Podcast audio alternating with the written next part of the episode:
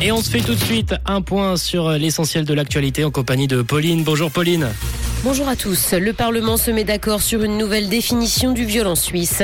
Les loyers devraient prochainement augmenter dans le pays et du soleil accompagné de quelques nuages cet après-midi. Le Parlement se met d'accord sur une nouvelle définition du viol en Suisse.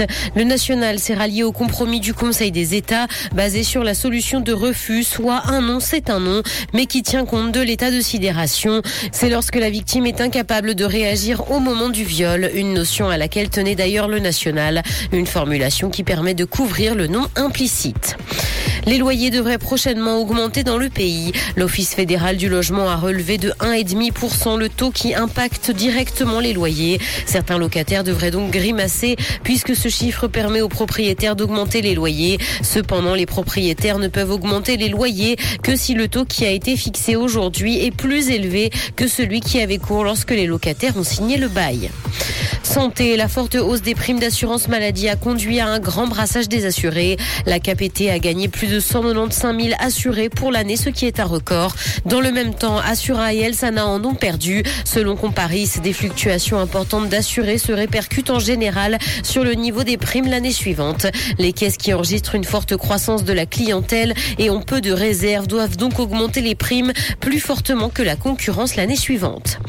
Dans l'actualité internationale, 14 000 personnes sont mortes en 5 ans au Burkina Faso dans la crise la plus négligée au monde. C'est ce qu'a estimé une ONG norvégienne dans son classement annuel. Le pays est miné par des violences djihadistes depuis 2015. 2 millions de personnes se sont déplacées en interne dans le pays pendant cette période. Seuls 42% de l'aide financière humanitaire demandée a d'ailleurs été distribuée l'an dernier dans le pays. Le partage d'écran se ferait un chemin sur WhatsApp. La filiale de Meta teste la possibilité de montrer ce qui est affiché sur son écran à son interlocuteur et ce à l'occasion d'un appel vidéo. Une fonctionnalité qui pourrait notamment permettre d'aider un proche à résoudre un problème technique sur son smartphone. Seule une poignée d'utilisateurs peuvent actuellement s'en servir, mais le partage d'écran va être accessible à de plus en plus de personnes dans les semaines à venir. Musique, Kenny Reeves a joué pour la première fois avec son groupe depuis 2000. L'acteur qui est également bassiste est remonté sur scène avec Dogstar lors d'un festival en Californie ce week-end. Le groupe a joué des chansons de ses deux premiers albums sortis en 1996 et en 2000, mais aussi quelques nouveaux titres. Dogstar prépare actuellement une tournée pour la promotion de son nouvel album à venir.